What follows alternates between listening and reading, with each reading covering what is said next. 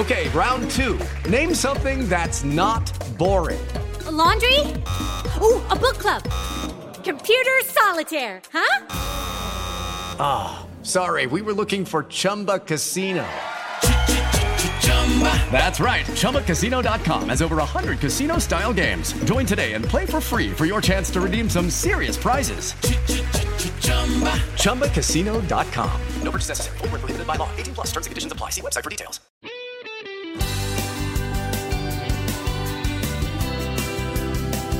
Oi, gente, eu sou a Luísa Corsi. E eu, a Manu Carvalho. E estamos de volta com mais um Sair de Casa. O podcast que convida você para sair da sua zona de conforto com um papo sincerão sobre a vida e o seu dilema.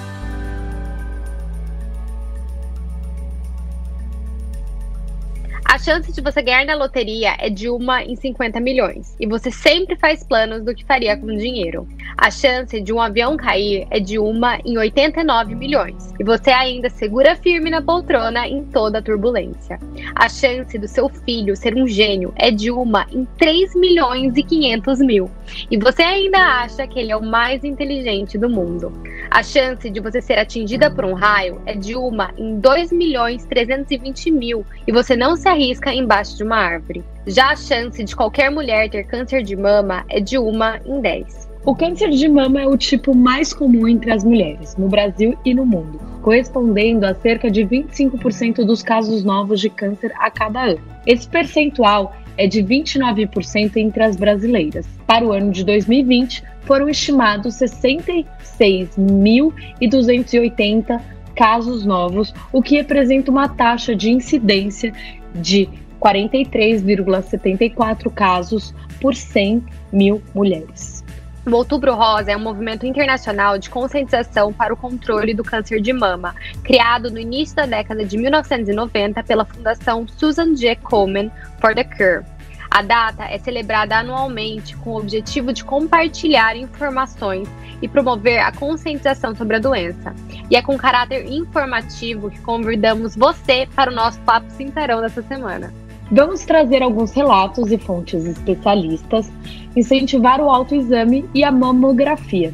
No programa de hoje, vamos mudar aquele ditado do quem procura acha para quem procura cuida. Vem com a gente.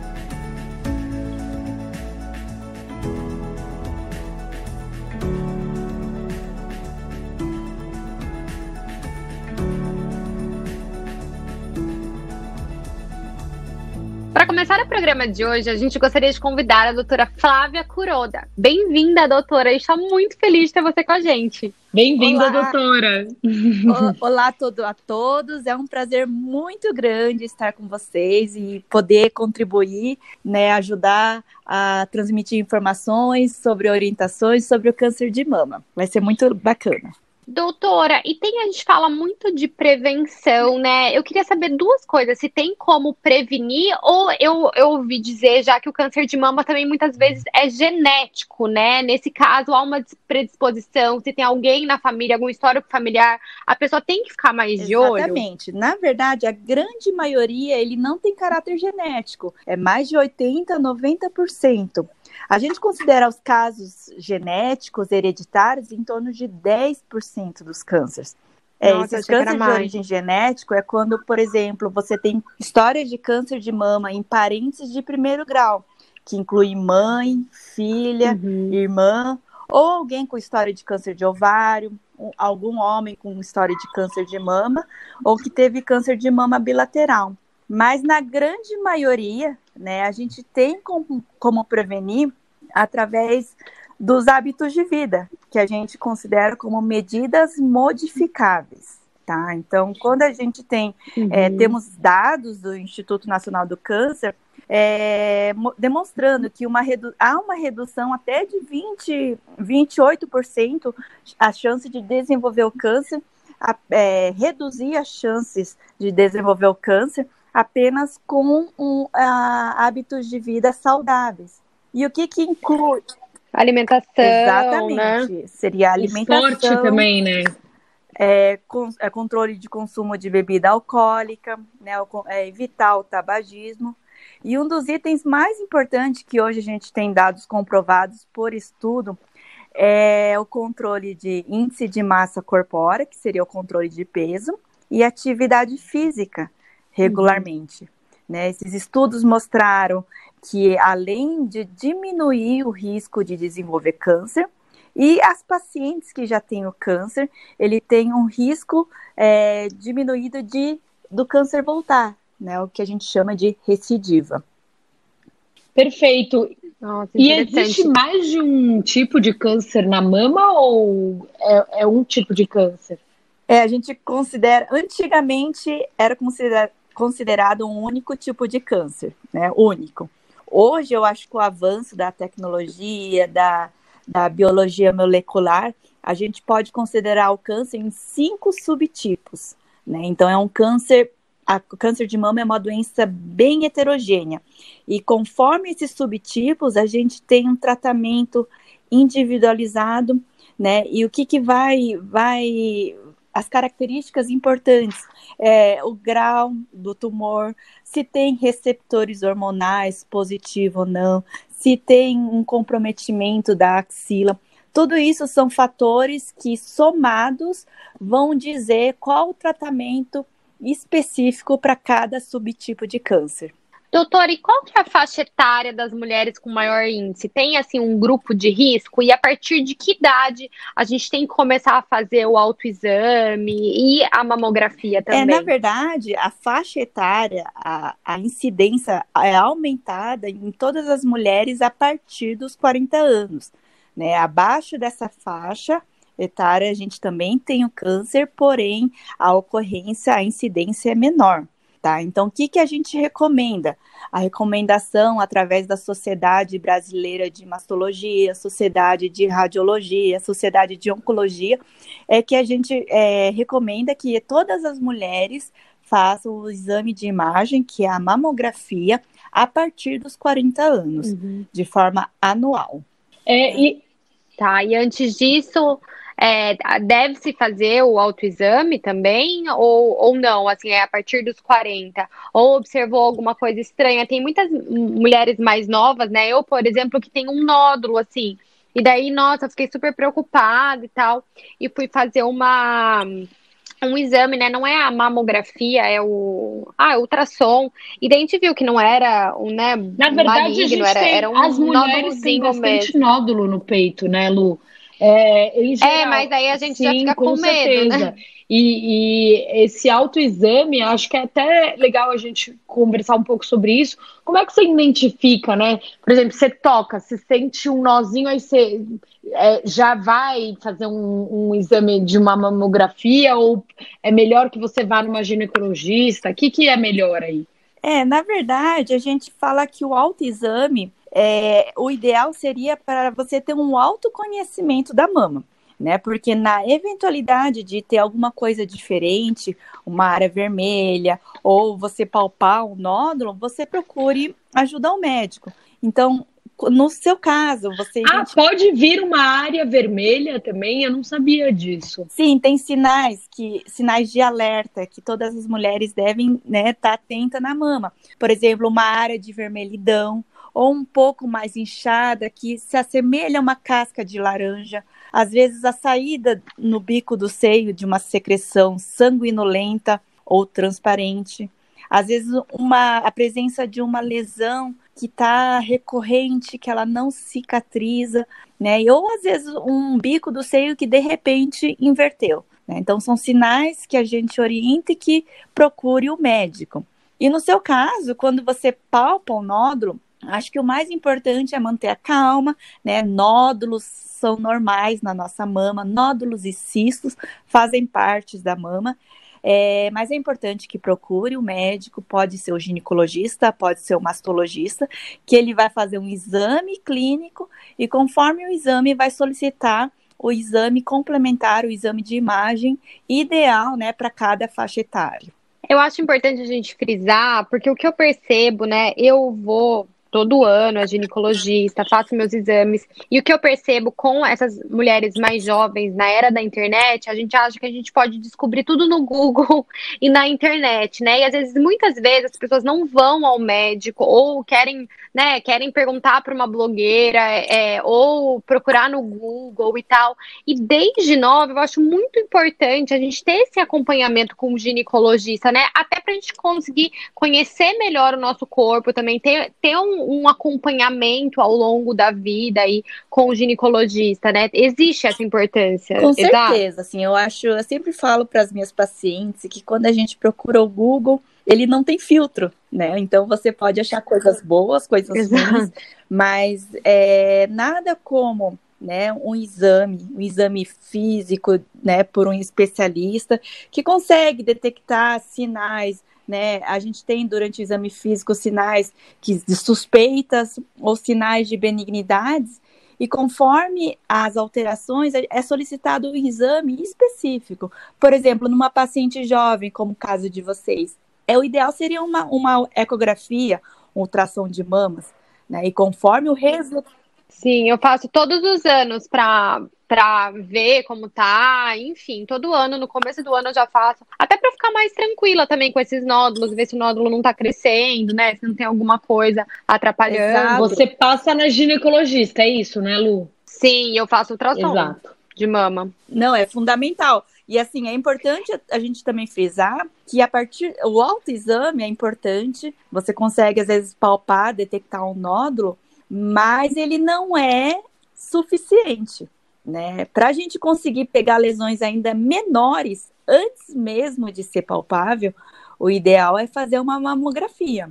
Tá, e a partir dos 40, é, qual a periodicidade que as mulheres devem fazer a mamografia? Ou vai do médico, né? Assim, numa Enfim. população em geral, é recomendável que seja feito de forma anual, uma vez ao ano, tá? Agora, as mulheres tá. de alto risco, né? Aquela que a gente falou que tem um histórico familiar, parentes de primeiro grau, ou né, é, uma predisposição, uma alteração genética confirmada, aí nesses casos é indicado que seja a partir dos 35 anos ou 10 anos antes da idade do, do que o, o parente de primeiro grau teve. Por exemplo, se sua mãe, você tem uma mãe com câncer de mama, que teve câncer de mama aos 45 anos de idade, então a filha é indicada a iniciar o rastreamento a partir dos 35 anos. Perfeito. Mais uma pergunta. Sabe do... outra dúvida que eu, eu tenho? Também... Olha lá, eu amo que a gente é cheia das dúvidas. Vai, Manu. Vai, Vamos Manu. Lá. Doutora, doutora Flávia, é, eu, eu, eu já vi alguns casos, né, é, de pessoas mais jovens com câncer de mama. Como isso funciona e como que a gente pode prevenir, é, além da alimentação estar melhor e da gente ir é, no, no ginecologista pelo menos anualmente para enfim, para fazer os exames e também fazer um autoexame ali junto com o ginecologista, né? É, assim, a gente tem alguns fatores de riscos que não são modificáveis, que se refere ao tempo de exposição hormonal. Né? Esses fatores é, pode ser o, o uso prolongado né, de, de anticoncepcional de dosagem alta, ou quando você é, menstrua muito precoce ou entra na menopausa tardiamente, né? Ou as, as pacientes que é, fazem reposição hormonal por um tempo estendido. São fatores assim que a gente considera é, hormonais, né? E o fato também de ser a mulher. Né? Só o fato de você ser mulher a partir dos 40 anos, você já vai ter um aumento de 100 vezes a chance de desenvolver o câncer. Mas, assim, eu acho que o principal, que a gente tem dados comprovados para minimizar, prevenir, são os hábitos de vida, peso e atividade física, alimentação saudável. Perfeito. Tá. E agora a minha dúvida é um pouco sobre o silicone, porque é, muitas mulheres, né, estão colocando silicone. E o silicone, ele atrapalha em, em algum sentido? Quem tem silicone é mais suscetível para ter câncer de mama? Fica mais difícil fazer o autoexame? Atrapalha na mamografia? Não, Como de é forma isso? alguma. A, a, a prótese de silicone, ela não tem risco de é um risco maior, né? A única coisa é que durante o Uhum. Exame, a mamografia, é realizada uma manobra que a gente empurra a prótese, né, para poder fazer a radiografia das mamas. Mas, assim, quem usa prótese, tenham cuidado a mais, por exemplo, para avaliar a integridade das próteses, né? Talvez a partir de 10 anos a gente indique fazer uma ressonância de mama ou fazer a ecografia de mama junto com a mamografia, né? Para a gente conseguir ver também como que estão as próteses. Mas, no geral, elas não aumentam riscos de, de, de ter o câncer de mama. E doutora Flávia, como é que é essa parte da dor no câncer de mama, né? Porque eu, eu acredito que muitas mulheres têm medo, especialmente pelo exame, mas também porque sentem dores nos seios, não é isso? Principalmente na época pré-menstrual, a gente fica com o seio mais sensível tal. Mas isso é normal, e quando a gente sempre vê, ouve falar que o câncer é uma doença sil- silenciosa, né? A gente, as mulheres sentem dor quando tem câncer de Então, a mama. dor não é o principal sinal de câncer de mama, né? É, ela pode estar relacionada principalmente ao ciclo menstrual, né? Quando a gente está para menstruar, e também pode estar relacionada a algumas outras patologias benignas, né? Os cistos, é, a, a própria gestantes, às vezes alterações emocionais, musculares, alguns medicamentos também podem causar dor. É, o- a dor se manifesta no câncer de mama, geralmente é quando tá no, o, o tumor está no estágio mais avançado. Né? Aí sim a gente fala assim que, que a manifestação principal foi a dor. Porém, é, é bem comum, né? Todas as mulheres, eu sinto dor também na mama, então é, podem ficar Uhum. tranquilas. Se você estiver é, em dia com seus exames, eu acho que se você tiver dor, pode ficar tranquila. E essa foi a doutora Flávia Curoda. Muito obrigada, doutora Flávia. Doutora, foi maravilhoso, Eu muito que obrigada. agradeço, é um prazer enorme estar com vocês. Tá? Um grande abraço. Obrigadão, Tchau, tchau. doutora. Obrigada. Beijo. Beijos. E agora gostaríamos de convidar a influenciadora Linda Rojas, que é uma das vozes na internet em prol da conscientização e prevenção ao câncer de mama. Ela tem uma história linda de motivação e superação.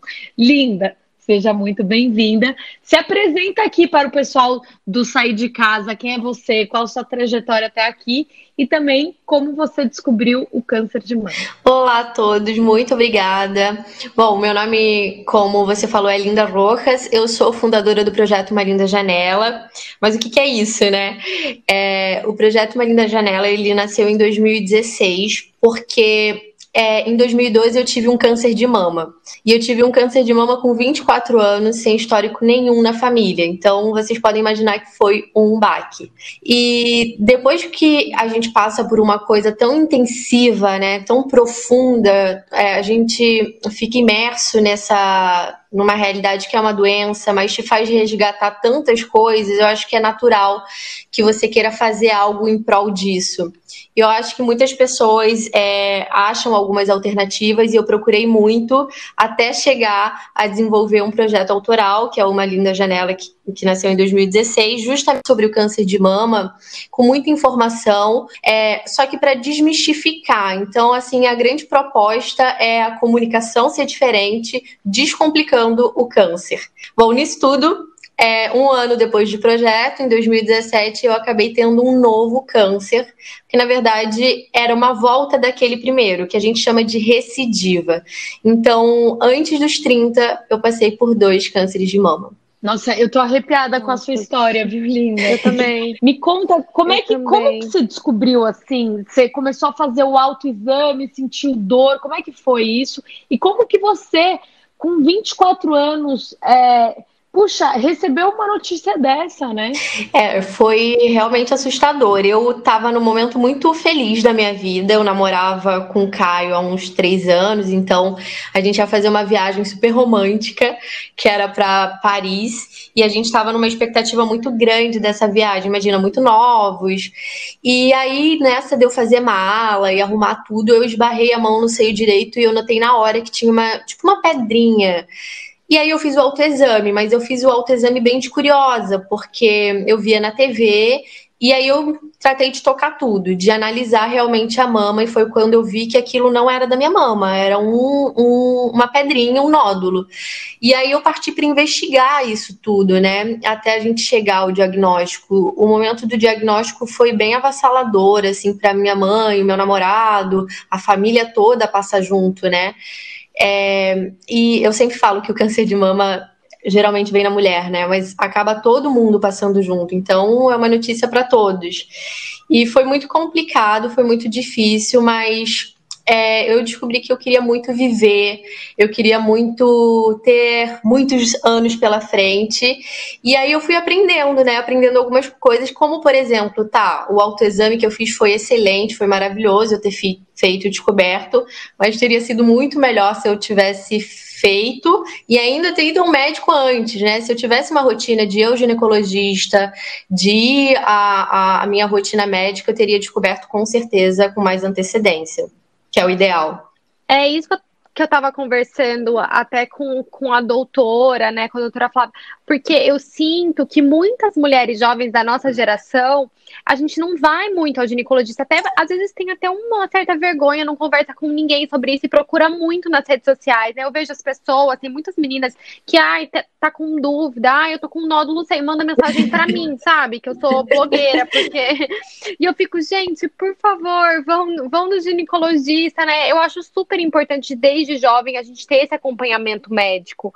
É, e, e, você acha que para você teria, assim, não que teria, né? Não, não, não dá para voltar ao passado, uhum. não tô querendo propor isso, mas só uma conscientização para as mulheres mais uhum. novas também, né? Ter esse acompanhamento não é assim, ah, só depois dos 40 que eu tenho que me cuidar e no médico, sabe? A gente só vai ao médico quando acontece uma coisa ruim. E não deveria ser assim, né? A gente deveria ser uma rotina, devia fazer parte da nossa rotina para poder ter essa prevenção, a gente poder, se for para descobrir alguma coisa, descobrir antes também. É, né? com certeza. Mas eu acho que é, a gente delega muito a nossa saúde para outras pessoas, né? É, ou para o próprio médico, ou para algum familiar. Pra, a gente está acostumado a alguém pegar no nosso pé para a gente ir ao médico. A gente não entende isso como a nossa responsabilidade. E, na verdade, assim, ninguém melhor do que a gente para se amar.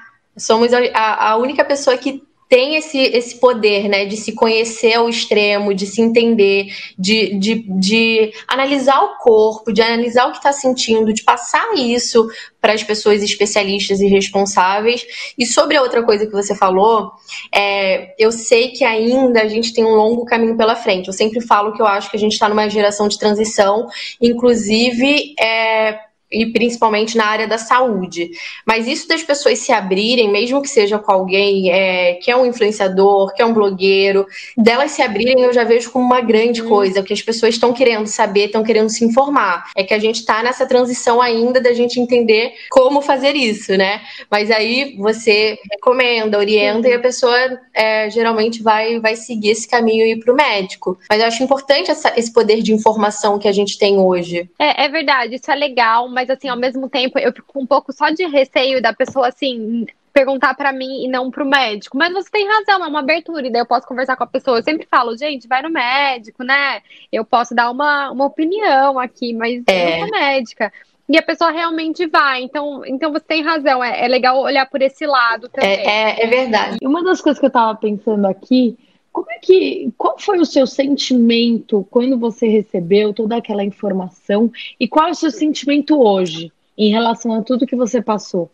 Gente, quando é que nem filme, sabe? Quando você tem o diagnóstico, é muito igual a filme. Assim, eu parece que eu saí de mim e aí eu fiquei ouvindo o médico falar, só que você fica ouvindo ele de longe, e aí você fica pensando mil coisas, assim, o que, que eu vou fazer agora? Como eu vou contar para as pessoas do meu trabalho? Como que eu vou contar para tal familiar? Será que meu cabelo vai cair? Essa é uma, uma das coisas que vem à cabeça, sim, de primeira. É, é, é, é, muito complicado você. É um mix de sentimentos tão louco, assim, porque é um mix de esperança, você tem esperança de ficar boa, só que ao mesmo tempo você tem medo, ao mesmo tempo você tá vulnerável. Então você passa por muitas sensações ao mesmo tempo. E, e é triste, né? Não é, não, não, não é legal para ninguém, né? Ninguém quer ficar doente, então realmente é muito difícil. Só que a gente vai tendo tantos aprendizados no processo que você vai aprendendo a, a ver o valor das pequenas felicidades, sabe? Ou seja, a sua vida continua além de um câncer. Você continua vivo além de estar doente. E isso precisa ser muito reconhecido. E isso, ao mesmo tempo, te dá mais garra para superar todas as etapas. E hoje, com certeza, o meu maior aprendizado foi valorizar um alimento que eu posso comer e não, não enjoo, não fico enjoada, eu consigo sentir os gostos. E quando o cabelo volta a crescer é maravilhoso. Então, essas pequenas alegrias do nosso dia a dia é, é o que transformou a minha vida. Nossa, Ai, eu tô linda. arrepiada, né? Linda. Eu tô... Ai, eu já tô chorando. Gente, não dá. Esse podcast não tá dando. Eu tô muito emocionada. Linda. E sabe que eu acho super legal também que você decidiu abrir esse Instagram e falar com outras mulheres que estão passando pela mesma, pela mesma coisa que você, né? Porque eu acho, é isso que a gente tá falando das redes sociais, é tão bacana você conseguir é, se conectar com as pessoas, né? E não sei, né? Faz quantos anos que você recebeu o seu o diagnóstico? último diagnóstico é há três anos, é porque eu recebi dois, né? Tive, fui sorteada, assim. Tá, tá.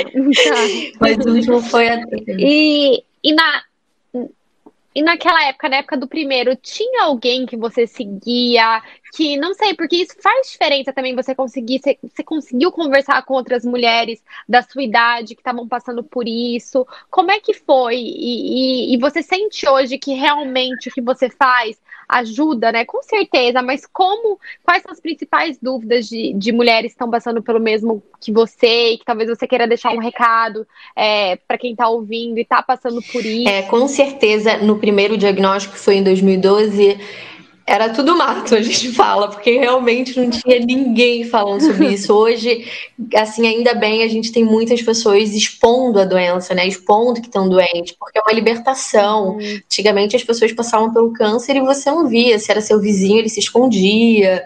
É, então as pessoas não, não gostavam de, de expor essa faceta e essa fragilidade.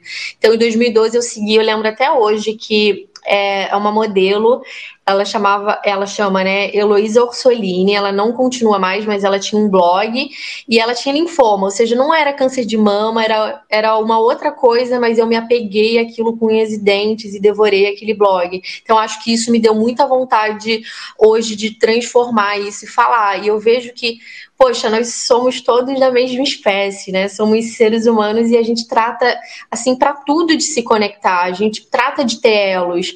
E eu encontrei uma comunidade muito precisada, sabe, dessa conversa, desse tipo de diálogo aberto, de falar de efeitos colaterais, de sexualidade durante o tratamento. E hoje é muito legal que essa comunidade a gente tem até dialetos, sabe?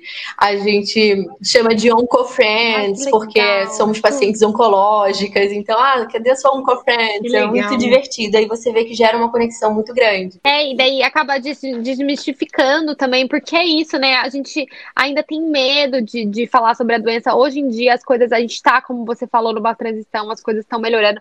Mas hoje, por exemplo, eu acordei com herpes na boca, né? E eu falei, nossa, gente, tô com herpes e tal. E vocês não têm noção a quantidade de mensagens que eu recebi. Então, nossa, Luísa, que é... bom que você falou sobre isso, porque eu tenho herpes, eu tenho vergonha de falar. Assim, então é uma coisa super, né? É, é, enfim, é, é, uma coisa mínima uhum. se acordar com uma herpes e tal, não é nada muito grave. Mas mesmo assim, muitas pessoas se sentiram acolhidas por terem também, por, por eu estar falando disso. Então, imagina no seu caso, que especial, e realmente tá desmistificando isso, que a mulher ainda, né, é, tem uma vida, você tem, né, você tem relacionamento, acho que é bacana também conversar sobre outras coisas além da doença, né? Eu acho que fica muito o foco da doença e tem toda uma rede além disso, seus relacionamentos, uhum. a sua vida sexual, né? Então, acho muito importante você conversar sobre isso e desmistificar realmente. É verdade, porque a mulher, nesse momento, ela passa por um processo corporal, emocional grande, mas físico também, né? Então, você faz uma cirurgia provavelmente na mama. Eu tirei as duas mamas, então você imagina o quanto significa mama para mulher. É uma parte muito feminina, né? Muito ligada também à, à, à nossa sexualidade. Então, é, falar com outras mulheres que eu também tenho uma baixa de libido, porque os remédios me causam um pouco isso. Eu sigo um, um tratamento de remédios hoje também que me causam essas baixas de libidos por uma menopausa precoce. Então, vamos abrir esse assunto porque é tão comum para quem tem câncer que não precisa ser um tabu, sabe? Se é tão normal e tão comum para quem passa por esse tratamento, vamos deixar isso mais leve, deixar mais descomplicado e falar abertamente, porque aí a outra pessoa que está passando fala: olha, então não só sou eu, né? E isso incentiva também a toda a equipe médica a conversar mais abertamente sobre todos esses assuntos também. E linda, Nossa, é, uma das coisas que eu estava aqui pensando, né? Eu tô anestesiada, na verdade, aqui. Só escutando e vendo como, assim, o seu nome tem tudo a ver com a sua é. história, mas é, não, não só sobre isso, mas como é lindo o trabalho de você abrir é, coisas que talvez ninguém abriria e de conversar sobre isso é, para outras pessoas que também estão passando pelo mesmo momento que você, né? Trabalho de se expor, falar do seu libido, é uma coisa que de fato é, é, é pessoal, né? E, e, assim, parabéns, eu não tenho nem o que falar, linda. Muito Regina, obrigada. Eu acho que todo mundo está fazendo o que pode com a, com a realidade que teve, sabe? Eu acho que todo mundo está tentando. Eu acho que as pessoas são boas, as pessoas são generosas e todo mundo está tentando ajudar de alguma forma é, em diferentes meios. E eu acho isso muito bonito do mundo. Eu acho que você é uma otimista, linda. Você... Nossa, eu fico emocionada, porque só de ouvir você falar, gente, sério, muito legal. Nossa, muito eu legal. Eu tô até mais quieta, eu estou reparando, mas assim, eu tô arrepiada e, tipo, tô só escutando. Pela primeira vez, a Linda me deixou. Ai, obrigada. Linda, e eu queria que você deixasse um recado para talvez alguma menina, né, alguma mulher que está passando por aquela primeira fase que recebeu o diagnóstico, que está ainda naquela fase que você falou, sem que parece um filme, ainda sem reação. Que, que né, alguma, alguma palavra para essa pessoa? Olha, eu diria que a gente nesse momento, você que está passando por isso nesse momento, provavelmente você vai falar assim: como que eu vou chegar até o final do tratamento? Eu não tenho forças para fazer isso, mas a cada dia você vai sendo renovado por uma força inexplicável, é, que eu acho que é muito gerada de amor por muitas pessoas que te querem bem, conhecidos, desconhecidos, que emanam isso para você e que você próprio, eu sei que você tem essa esse querer, esse amor próprio de querer superar tudo isso a cada dia. E é um dia de cada vez, reconhecendo que sorrir cura e que as felicidades continuam chegando apesar de qualquer desafio. Nossa, linda, eu queria muito, muito, muito te agradecer. É, foi um, uma das histórias mais emocionantes e e é lindo ver essa alegria que você tem de viver e, e de mostrar para os outros que coisas difíceis podem ser mais fáceis sorrindo, né? Ai, muito obrigada, muito obrigada, Manu, Luísa, todo mundo que está ouvindo. Eu acho que temos que dar a mão umas para as outras e nos ajudar, porque assim a gente consegue. E vencer junto é muito mais gostoso. Linda, obrigada. Foi, foi, foi sensacional nossa conversa. Eu tô arrepiada mesmo. A Luísa acabou de avisar que ela caiu. É, ela vai entrar de novo, mas mesmo assim, eu, Manu, já gostaria de te agradecer em nome de Sandro dela e. e eu que agradeço. Muito linda, parabéns. É o que você precisar de mim, conte comigo e continue trazendo sorrisos para diante. Obrigada, eu que agradeço, Manu, de verdade, de vocês abrirem esse espaço para esse assunto, sabe? Isso, vocês não têm ideia o impacto que isso vai gerar em pessoas que realmente precisam. Então, o que vocês fazem é vocês que estão gerando. Então, muito obrigada e parabéns. Linda, obrigada de coração. Ah, Quero te agradecer de coração mesmo. Você é muito perfeita. É, gente, sigam a Linda porque ela é uma pessoa inspiradora em todos os sentidos. Obrigada mesmo de coração por ter participado. Obrigada a todos. Um abraço. Um beijo. Beijo. Ai, gente, muito linda e inspiradora a história da Linda. É incrível como, após lutar contra o câncer duas vezes, ela conseguiu tirar coisas positivas da situação e hoje exerce um trabalho maravilhoso para ajudar outras mulheres. E caminhando para o final, antes das nossas dicas, a conclusão que gostaríamos de deixar no episódio de hoje é aquela mensagem que falamos lá no começo do episódio e que é título e mantra desse episódio. Quem procura, cuida. Então faça um autoexame, a mamografia, consulte o seu médico, se conscientize e conscientize outras mulheres. Juntas somos mais fortes. E olha, vamos às dicas que a gente sempre traz aqui. A primeira dica de hoje, gente, eu tô um pouco anestesiada ainda. É, é, é, um dos episódios que mais me deixou emotiva. Mas vamos lá. Primeira dica de hoje é um documentário Cristina, que está disponível na Netflix e acompanha a Cristina, uma mulher de 37 anos que trava uma batalha contra o câncer de mama enquanto incentiva outros a aproveitarem o presente. O filme mostra os obstáculos que toda mulher enfrenta durante essa luta: a descoberta, o tratamento e a família. Apesar de estar passando pelo momento mais difícil de sua vida, ela não desiste daquilo que acredita e continua lutando contra tudo que está passando. A outra dica é o filme Unidas pela Vida, que traz uma mensagem de conscientização sobre o câncer de mama.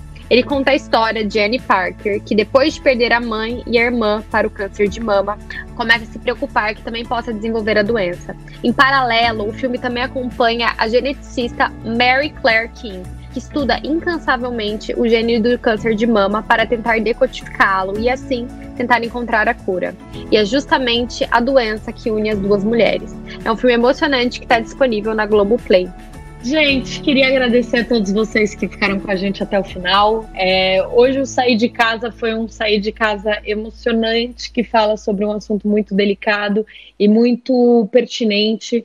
É, outubro Rosa, vamos todos fazer o autoexame e a mamografia, não é isso? Isso, e vamos conscientizar outras mulheres. Eu acho que que mais do que isso, eu acho que foi muito. A gente começou o, o podcast achando que a gente ia falar de uma doença e acabamos falando da vida, né, Manu? E de apreciar a vida e de aproveitar a vida. O presente. E né? aproveitar o presente. Então, eu acho que esse é o ensinamento também que, que esse programa trouxe, pelo menos para mim. Espero que para vocês também. Ai, foi lindo. Obrigada por participar comigo, Lu. Obrigada a todo mundo. Sandro, que faz é, maravilhosamente a nossa produção e edição. Um grande beijo a todos e quem quiser saber mais, tem no arroba sair de casa pode, arroba Manu Carvalho e arroba Luísa com S. Um beijão, gente. Até a próxima.